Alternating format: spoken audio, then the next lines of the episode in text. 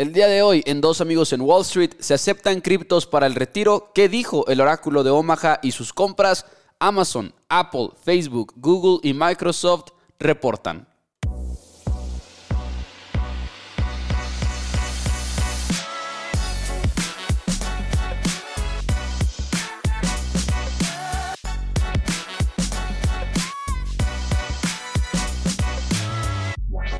Hola amigos, bienvenidos a Dos Amigos en Wall Street. Mi nombre es Mauricio Rodríguez. Del otro lado, como siempre, nada más y nada menos que Juan Pablo Carrillo, gurú, gurú, gurú de las finanzas. JP, ¿cómo estás? Bienvenido, ¿cómo estás? ¿Qué onda, Pepo? La neta, muy, muy bien. Ya, como les he dicho eh, desde la semana pasada y creo que desde hace meses, eh, de, de que Facebook por fin presentó los, los resultados.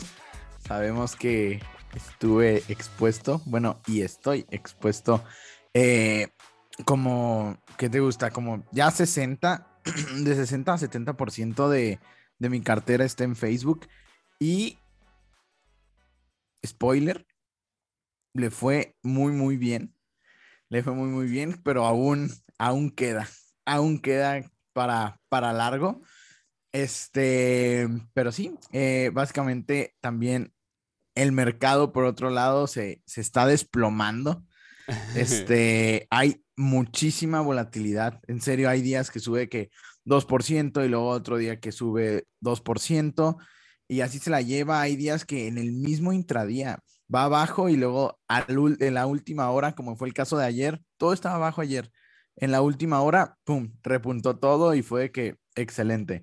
Estamos viendo una volatilidad enorme y el Nasdaq, ya cerramos abril y el Nasdaq tuvo su peor mes desde 2008, Pepo.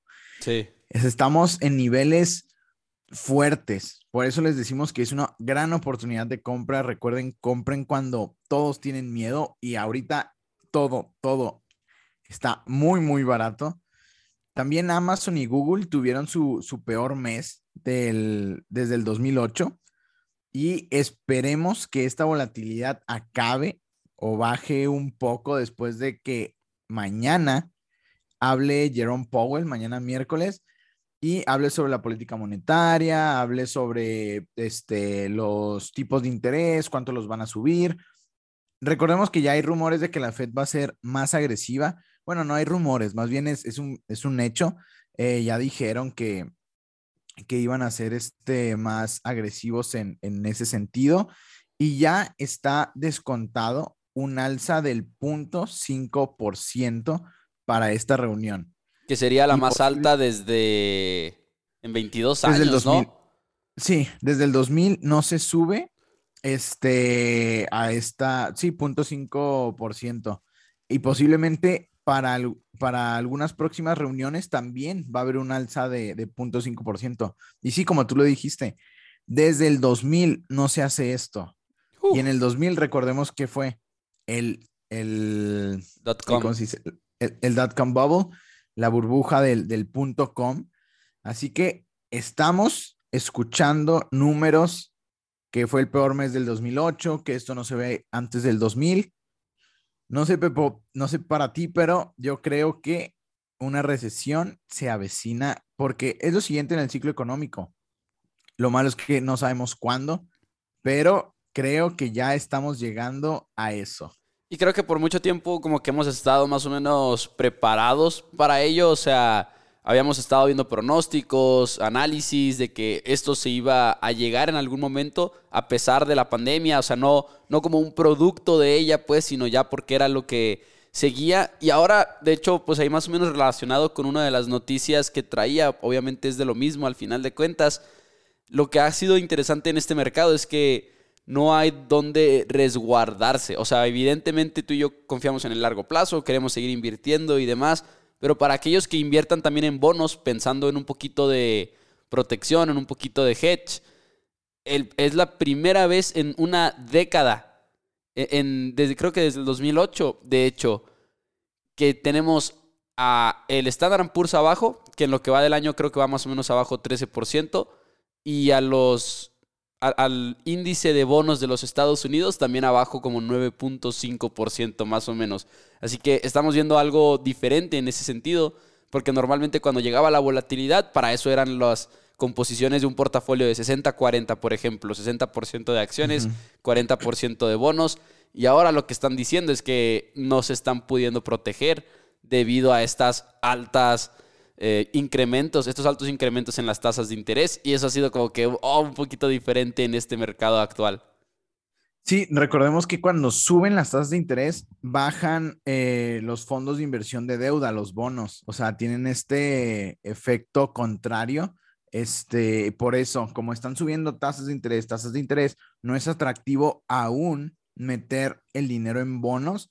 O sea, lo que yo siempre recomiendo y lo que yo hago ahora sí que con, con clientes ahí en el trabajo es eh, bonos de corto plazo, que esos son los que son, se ven menos afectados ante estas subidas.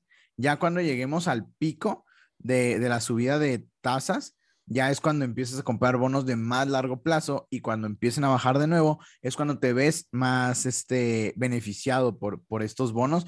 Pero sí, como dijiste, ahorita todo está bajando, pero ¿sabes qué no está bajando, Pepo? Bueno, se ha mantenido estable Bitcoin. Bitcoin se ha mantenido eh, pues no ha caído tanto como. Ajá, sí, porque se ha caído. Como la bolsa.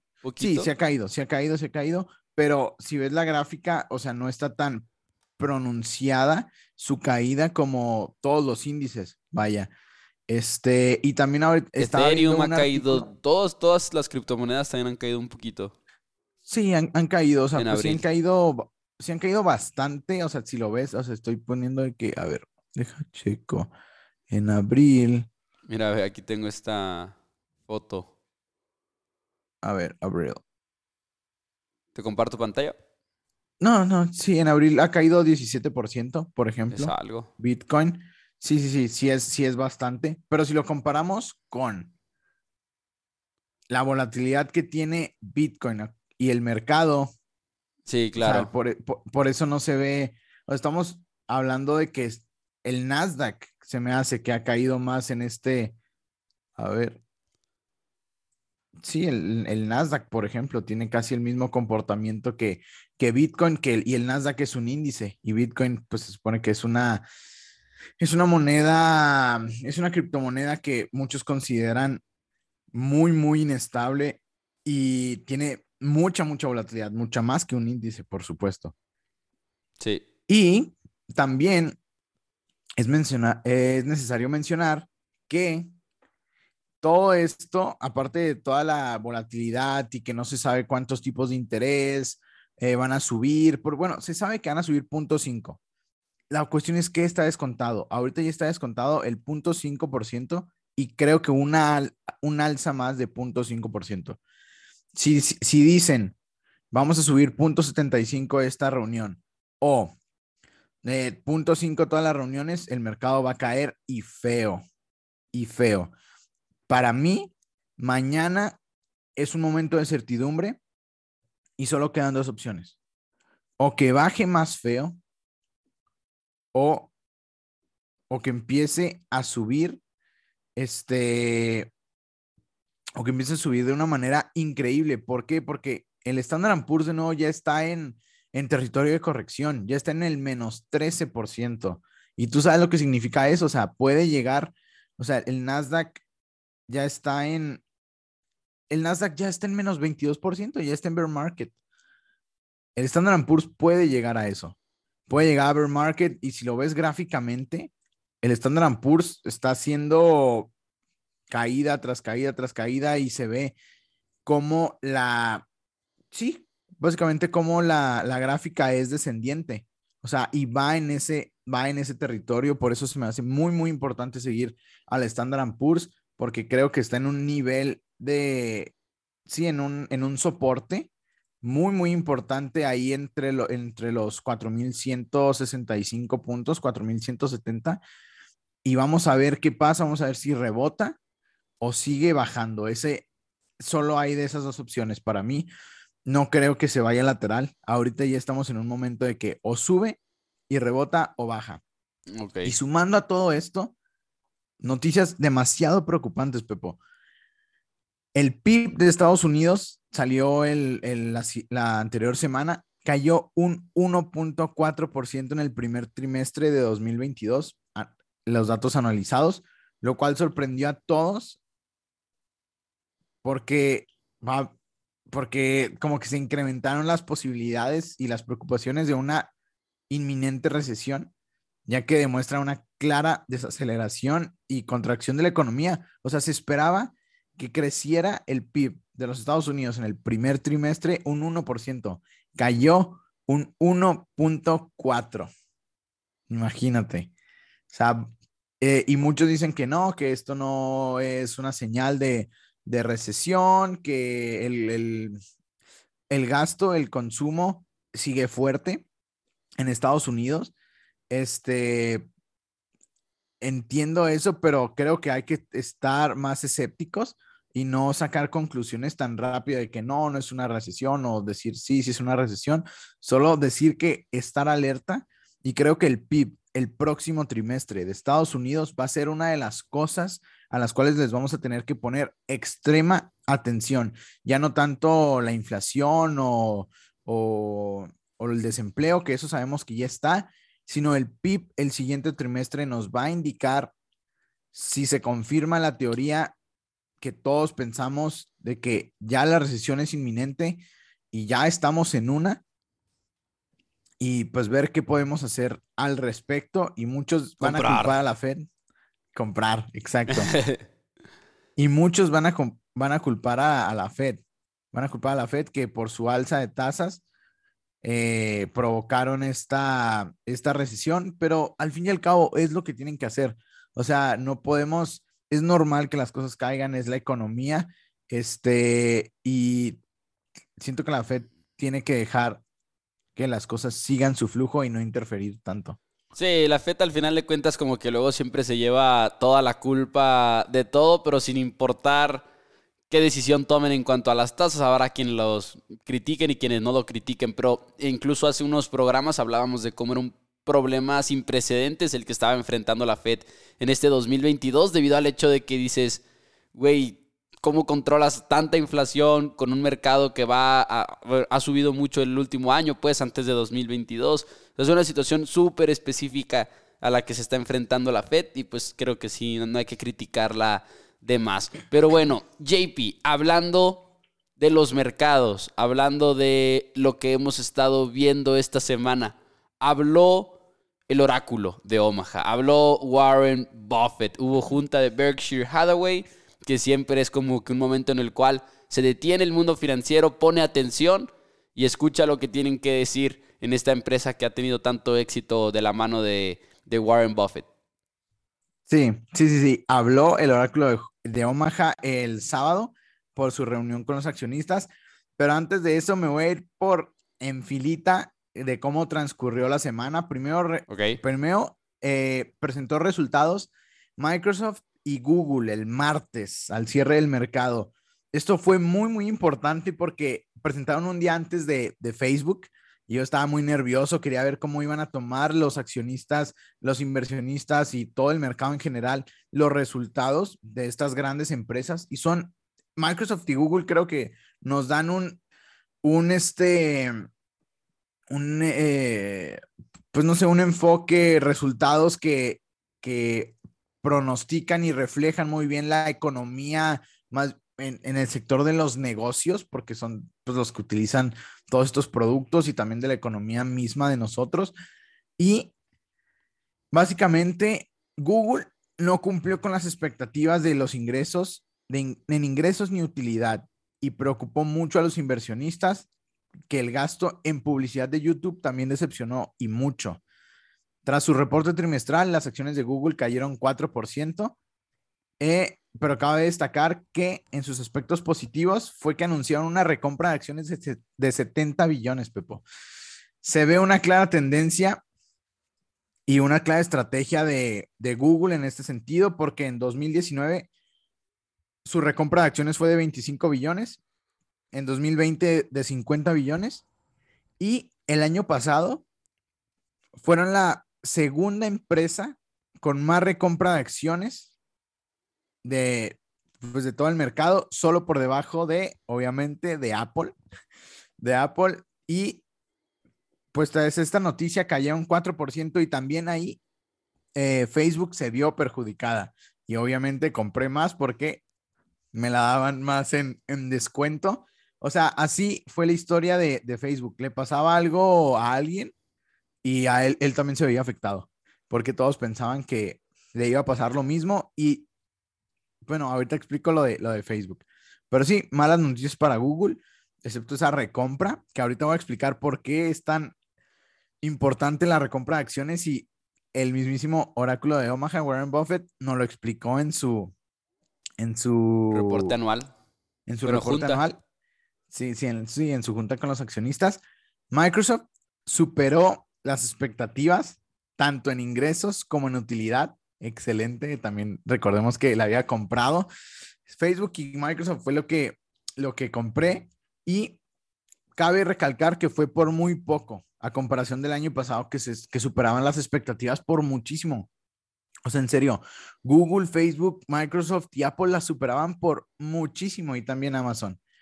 Este, bueno, sus ingresos crecieron 18% año con año. Destacó a Azure y sus servicios en la nube, que siguen teniendo un crecimiento importantísimo al aumentar 46% comparado con el anterior trimestre, que es muchísimo. Y este como que Azure y, y los servicios de, de, la nube son el segmento con, que tiene mayor crecimiento. Y además ya anunciaron también en su reporte trimestral eh, la compra de Activision por 69 billones. Y por fin, por fin, por fin, por fin. Ah, pues Microsoft subió ese, ese día, no tanto, pero sí subió. Y ya por fin, el miércoles, el día que estaba esperando, Facebook Meta presenta sus resultados y se vio la realidad que pues ya veía venir, que estaba demasiado descontada la acción. Cualquier noticia positiva mandó las acciones a las nubes. Las acciones de Meta subieron 18% después de presentar sus resultados, a pesar, a pesar de no llegar a las expectativas de ingresos. O sea, fallaron en ingresos, pero eh, lo que les fue bien fue en las, en las utilidades por acción. Ahí sí sorprendieron y, mejoraron las expectativas. Y también lo que alegró a los inversionistas fue que los eh, usuarios diarios activos en Facebook, eh, que había descendido por primera vez el anterior trimestre, subió. Subió y se vio y continuó esta tendencia de, de subida de, de Facebook y esto fue muy, muy bueno porque le dio, le dijo a los accionistas de que, hey, yo no soy Netflix, yo no voy a caer en suscriptores, o sea, ese fue solo un trimestre y voy, yo voy a seguir creciendo en mis usuarios diarios activos y eso también fueron muy, muy buenas noticias. Y ahora esto me sorprendió muchísimo. También a partir del 9 de mayo dijeron Ojo con esto, ¿eh, Pepo? Abrirán las Meta Stores. ¿Y se sabe qué, serán con estas, o sea, cómo van a ser estas Meta Stores que se va a vender ahí? Sí. Eh, básicamente son este tiendas tipo Apple, así que, o sea, mandaron las, las imágenes. No sé si has visto las, las tiendas de pues, Apple, Apple y de, y de Huawei, que son de que hasta con la maderita eso, o sea, idénticas. Así va a estar Así va a estar este, las, las Meta Stores y lo que se va a vender ahí son productos 100% orientados a la realidad virtual, como son los Oculus, los lentes Ray-Ban y otros productos del segmento de Reality Lab. Ojo, escucha esto. Reality Lab es el sector, este, pues sí, de realidad virtual, básicamente, y solo representa 2.5% de las ventas de Meta. Solo 2.5. Y por eso yo decía tanto, que están castigando a Facebook por innovar. o sea, están castigando demasiado a Facebook por innovar, porque imagínate si este 2.5% crece. Ahorita Reality Labs está en pérdida este, y le están metiendo mucho, mucho dinero.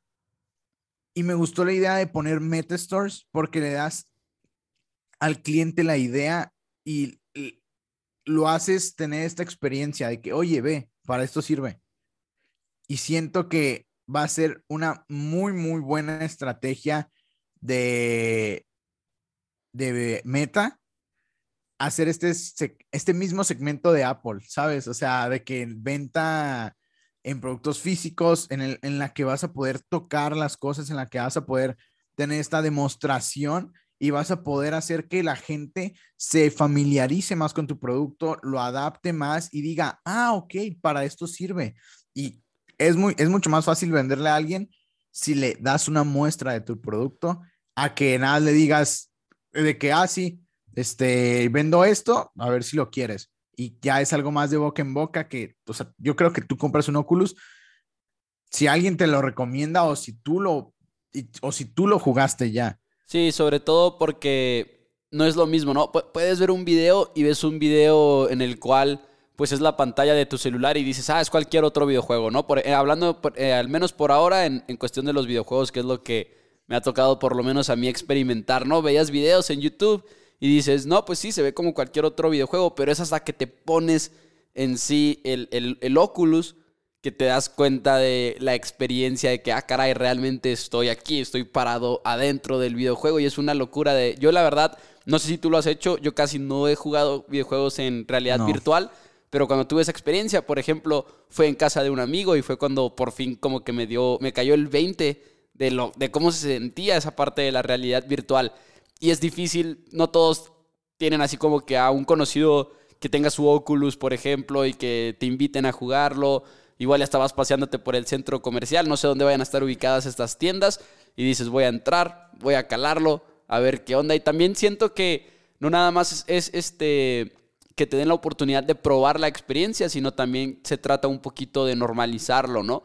Eh, seguimos teniendo muchas personas que como que no terminan de aceptar lo que se viene con la realidad virtual, siguen siendo así como que no, eso está muy raro, está muy de que nos vamos a quedar como en Wally y demás, ¿no? Sigue siendo esta mentalidad, pero siento que si lo empiezas a ver en los centros comerciales, a pesar de que ya no sea el principal punto de venta, porque ya todo es en línea, por así decirlo, eh, sigues como que normalizándolo para un gran, una gran parte del mercado. Sí, claro, y sobre todo lo que dijiste de puntos de venta y en los centros comerciales, no sé si has ido a ahí al, al Cinemex de, de D1, enseguida está un puesto de, de, de, juegos de gaming, o sea, un, negocio de puro, puro gaming donde vas a, a jugar. Una arena, es una arena, es una arena como de... De game, pues sí, de, de, jugar videojuegos. Pero no es virtual, ¿no? Es más como la gente va ahí con, a jugar videojuegos de que en computadora, creo. Ajá, sí, sí, sí, y también tiene una sección de Oculus. Oh, ok, ok. O sea, a lo que voy es que este mundo, o sea, si ya hay negocios así, tiene que ser pues rentable, siento yo. Y, y este, como que nos da este, esta probadita de lo que va a ser en un futuro, a mi parecer, y la importancia del sector de, de gaming, que, que va a ser muy, muy importante. O sea, si lo ves es de que no, no manches, o sea, eh, Real Player One o sea, literal. Este, bueno, no tan así, pero ya nos estamos acercando más a, esa realidad Que, que he dicho por mucho tiempo. Este, bueno. Yo no lo sé, yo sigo pensando que eso está muy distópico, JP. O sea, sí, pero no sé. Sí está distópico. O sea, bueno, es que sí está, pues tú sabes cómo son las películas, lo, eh, hacen todo. yo no, exageran demasiado. Yo no estoy en contra de lo del metaverso ni nada, pero creo que esa comparación siempre es muy dramática. Sí, es demasiado dramática, sí. No, es que ahí sí. Pero yo creo que va por ahí la cosa, la verdad. No creo que estemos tan alejados. Pero bueno, además, Meta, eh, su CFO dijo que espera que sus ingresos para el próximo trimestre sean entre 28 y 30 billones, lo cual es demasiado bueno. ¿Por qué? Porque son niveles que presentaron en sus mejores trimestres el año pasado. Eh, lo, que significa que no le está afectando tanto, pues lo de Apple. Este, y lo preocupante es que su crecimiento en ventas se ha desacelerado conforme a los años anteriores. O sea, el porcentaje de crecimiento que tienen año con año ya se, se ve que se está disminuyendo bastante. Y su margen operativo bajó de 43% a 31%. Eso también me, me preocupó un poco. Eso se debe a todos los gastos que han tenido, este, a toda la inversión de Research and Development, básicamente. Y las buenas noticias es que anunciaron que gastaron menos de lo proyectado, que gastarán menos de lo proyectado este año. Y también anunciaron una recompra de acciones de 30 billones. Y además lo importante que se me hizo, lo más importante fue que el cash flow, el cash flow sigue bastante estable. Sigue muy, muy estable. Y pues sí, esperemos siga subiendo. Creo que Facebook tiene para rato. Eh, y pues sí, ahora sigue Apple. Apple presentó los resultados el, el, el jueves, me parece. Amazon también. Los de Amazon fueron eh, decepcionantes. O sea...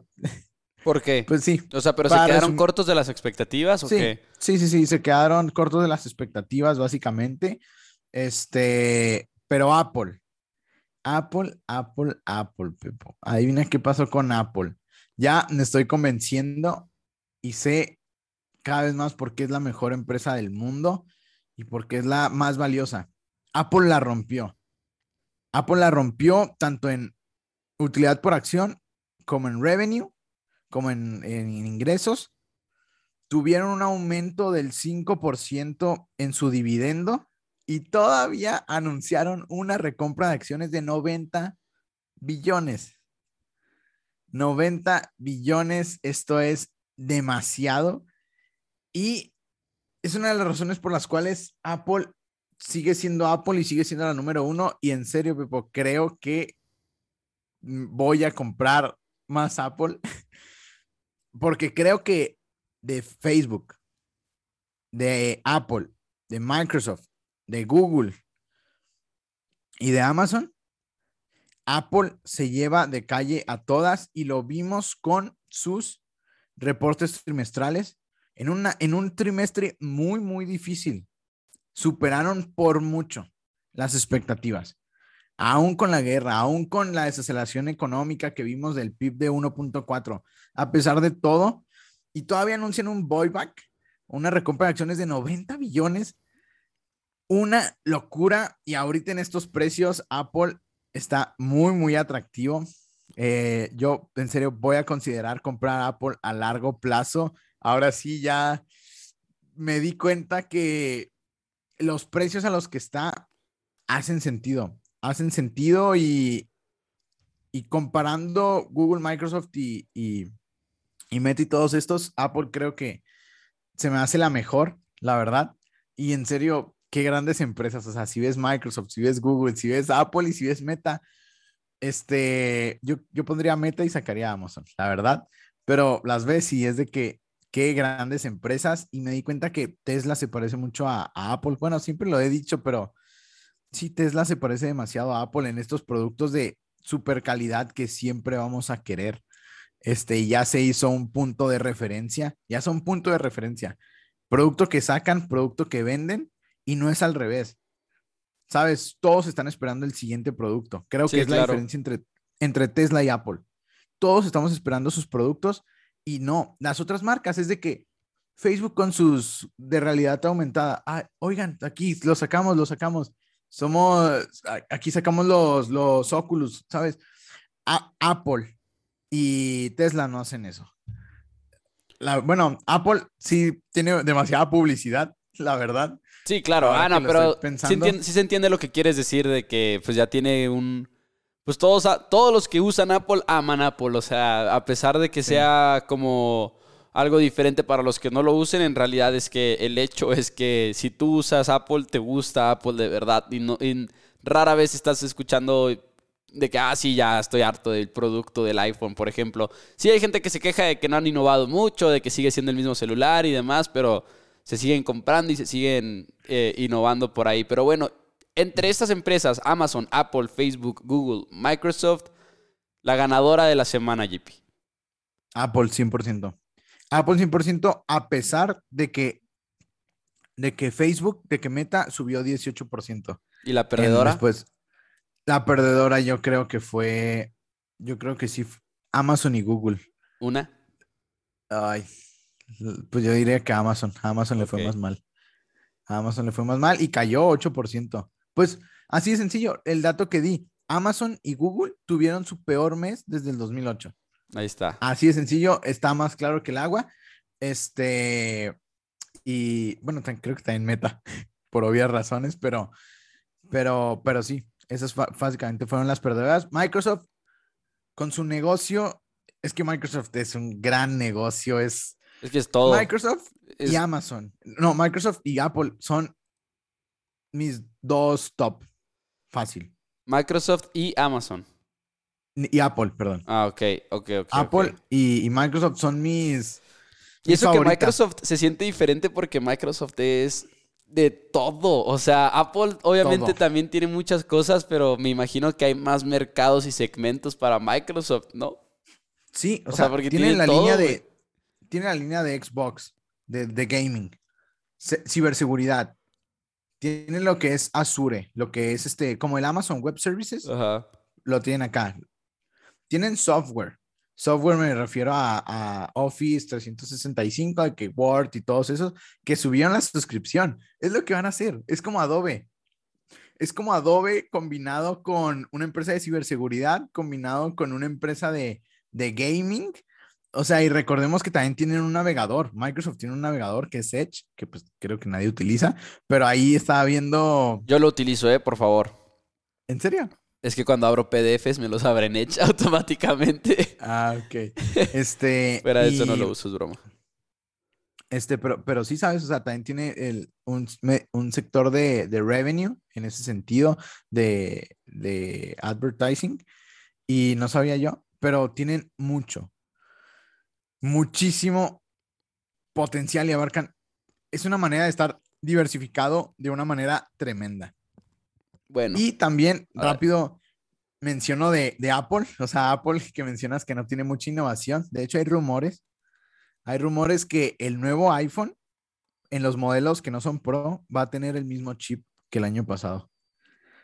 Por la y solo el modelo y solo los oh. modelos Pro van a tener el, el, chip este el chip nuevo.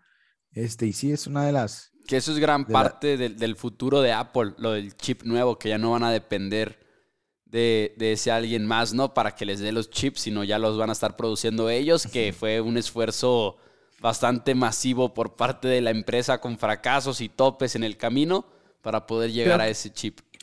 Creo que el de los iPhones, no, el de los iPhones es lo siguen no, no. Es, solo el, M1 solo es de, bueno, es de las para computadoras, sí, sí, sí. Que hacen. Los micro conductores. Bueno, no sé cómo se llaman, la verdad. Creo que nada sí. De, Creo que tecnología. En fin, pero bueno, JP, ahora sí. Ahora sí. Lo de Berkshire Hathaway. eso fue, ya estábamos en jueves, ahora vámonos a sábado, sábado en la mañana. Que por cierto, antes, antes de que hablemos de, la, de lo importante, por así decirlo, de la junta de Berkshire Hathaway, tengo que decir que me causa muchísima gracia el hate que le tiran en conjunto Charlie Munger, más que nada Charlie Munger y Warren Buffett a Robin Hood.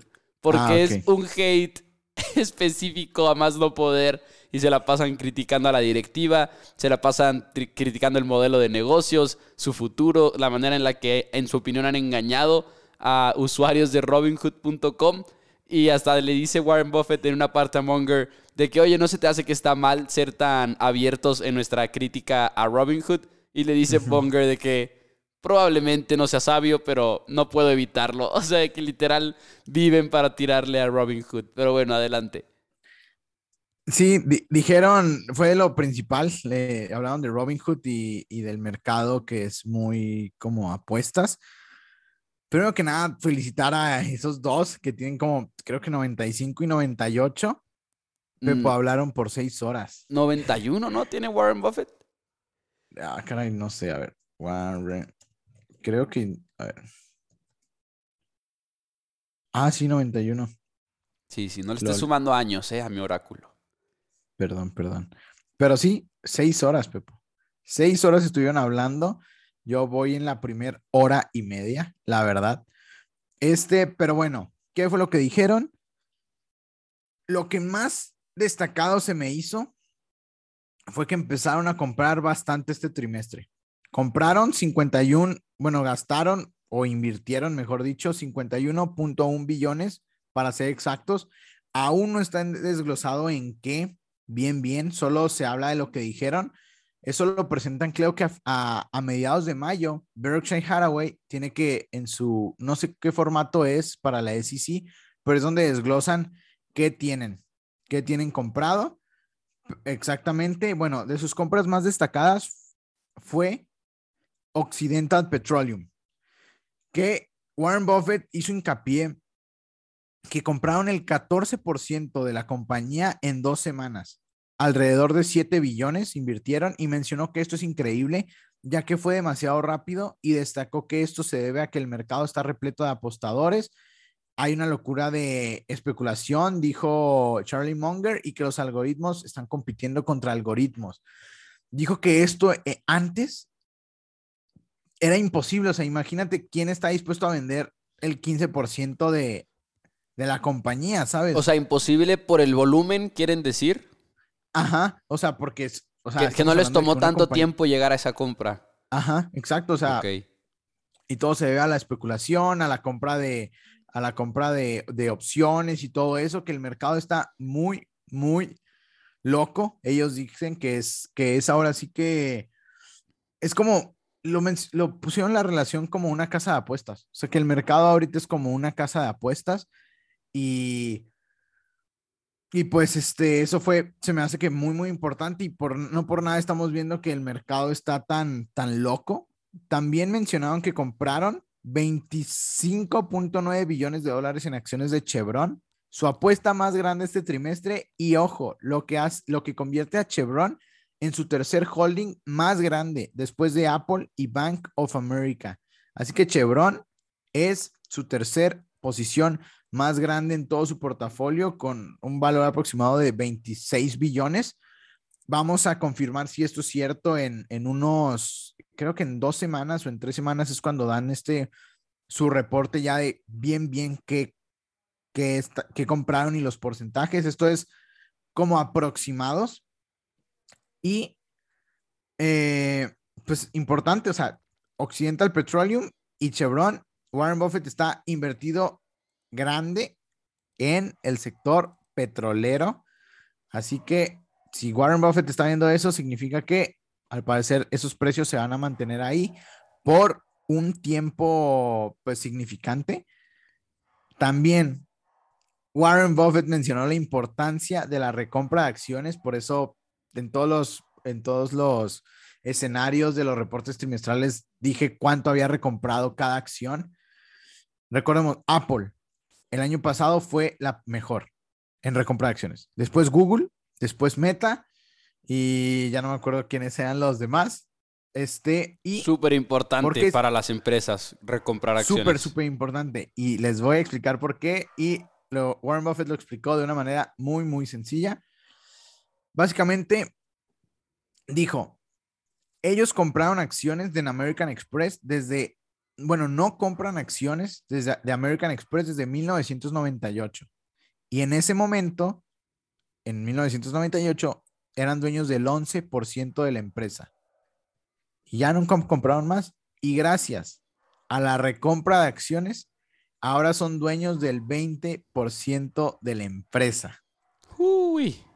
Por pura recompra de acciones, la empresa recompra las acciones, así que hay menos en circulación y pasan de ser del, pasan de tener 11% de la compañía a 20% de la empresa.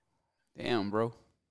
Así de importantes son las recompras de acciones y por eso quiero hacer yo también un modelo, un modelo de, de bueno, en, mis, en mis modelos para, para, comprar, para comprar acciones, este, para evaluarlas, a veces trato de pronosticar de que cuántas acciones va a haber y ver ese precio futuro, porque es muy, muy importante y a veces creo que ningún, este, ningún método de evaluación contempla la, recompra de acciones. la verdad es que es lo que es lo que uno quiere y además pues la directiva está confiando en la misma empresa y en su futuro y es hablamos muchas veces de cómo hay empresas que están sentadas en miles y miles y miles de millones de dólares en efectivo y no hacen nada con ello, pensando en inversiones externas, pero también pueden ser inversiones dentro de la misma empresa, ¿no? Eh, por medio de recompra de acciones, no inversiones de capital, pues. Sí, claro, claro, y las recompra de acciones tienen un poder muy, muy importante y, por eso me, me impactó tanto Apple. Apple continúa siendo la primera y la mejor en recompra de acciones, ya no me acuerdo por cuántos años.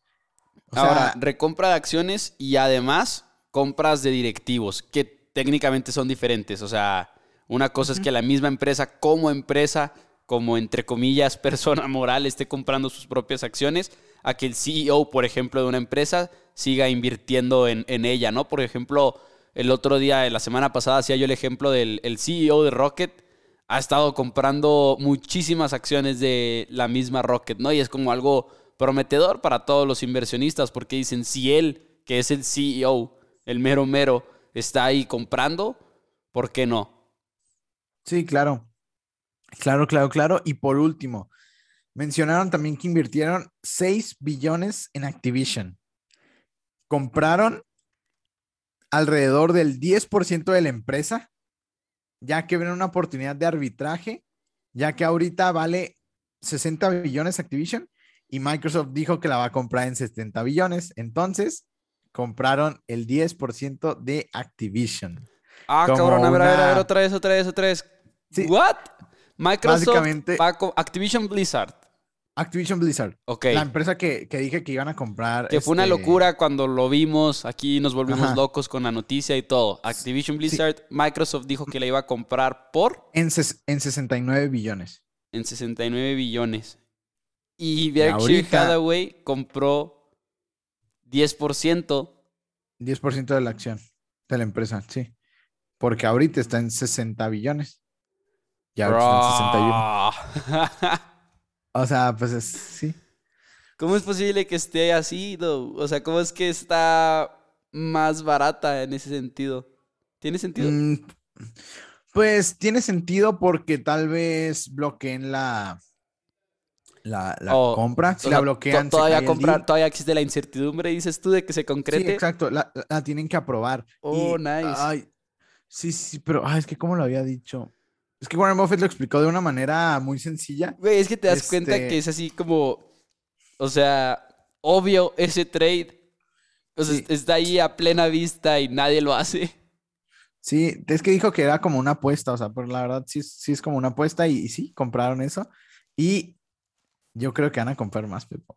Van a comprar más. Ahorita todo está barato. O sea, ahorita, por ejemplo, en cuanto está este Activision Blizzard, porque ¿por qué no todos seguiríamos el paso de Warren Buffett y Charlie Munger comprando acciones de Activision Blizzard? Ahorita está en 78 dólares, está en 61.4 billones. O sea, todavía, estarías consiguiendo el descuento. 8 billones. Sí, todavía la, conseguirías en descuento, así es. ¿Y por y, haciéndote la pregunta a ti aquí entre nosotros, ¿por qué no lo haríamos, JP? ¿O por qué todos los que escucharon la junta de ayer de Berkshire Hathaway no lo harías? ¿Porque crees que no se va a concretar la compra acaso? 69. A ver, ves que vamos a ver cuánto es. Porque arbitraje, al final de cuentas, para los que no conozcan la definición de arbitraje, es literalmente yo compro un eh, huevo en Chihuahua y los huevos cuestan 10 pesos en Chihuahua y en Monterrey se venden a 13 pesos. No, o sea, es una inversión sin riesgo, con el beneficio garantizado prácticamente.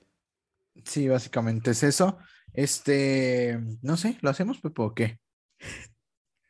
Pues igual le hacemos un poquito, de... tarea y lo hacemos, ¿no? es que cuándo lo van a comprar, es la, la diferencia. No sé cuándo se vaya a realizar la compra, porque las compras tardan como alrededor de un año. Ay, que tú digas, no te da tanto rendimiento. Pero es arbitraje, pues pero es arbitraje. Da 13%, o sea, es 13%. Bro, ¿arbitraje? Sí, sí, o sea, ¿cuántos tardó lo de ATT? Fue la fusión más, más cercana que tenemos, yo creo. Sí. Tardó un año. Sí, sí, tardó, sí. tardó como un año, nueve meses. Ahora, lo que no me gusta del trade es que ya todos lo saben, quizá, pero de todas maneras se me hace muy, muy antipendejos. Sí, no, aunque esté ahí, pues está ese, está ese trade. Está ese trade, pues a ver, vamos a comprarlo por la anécdota. por la anécdota, para platicarles aquí, para, para en los siguientes 40 episodios de Dos Amigos en Wall Street decirles, bueno, ya entendimos por qué la gente no lo pues estaba haciendo. son 78 dólares. Ahorita está Activision. 1500 pesos. Ya aprendimos algo. Perdimos dinero, pero ya aprendimos algo. Sí, a ver, a ver, tal vez ahí nuestro 13% garantizado, mejor que CETES. ¿Cuál Mejor es el ticker de. Activision Blizzard? Acti. Estoy listo para hacer esto, JP. Excelente. Ah, no, ADBI, ADBI, ADBI, ADBI, perdón. At, Advi. Con Advi. V. Oh, ADBI, con, con V. ADVI. AT, Ah, ya, ya, ya. Sí, porque me salió TripAdvisor y yo dije, "Mm, se me antoja una vacación, pero no.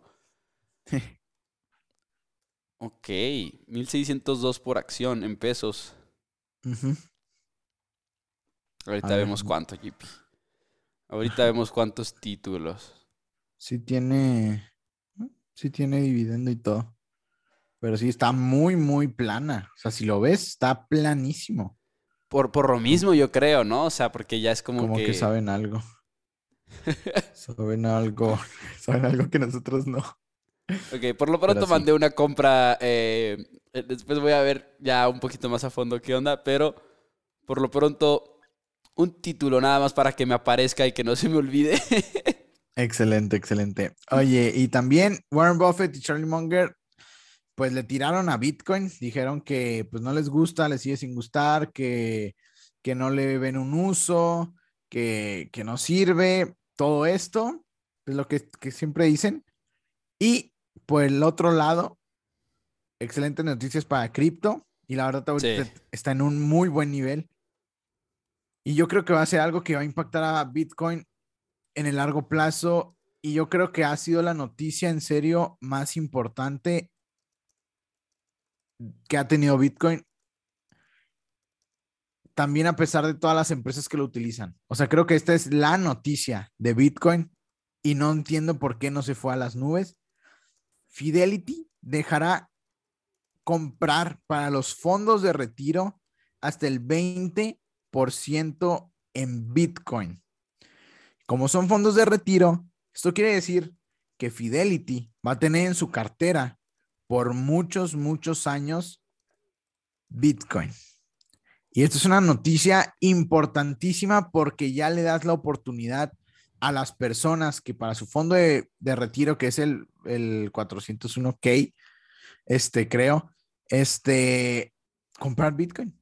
Este es un paso enorme para la implementación de, de Bitcoin en las instituciones financieras, porque Fidelity es un, un este, no sé, no sé si es banco de inversión o, o, pues sí, son inversiones Fidelity Investments, este, de los más grandes, de los más grandes y creo que son de Bank of America, ¿eh?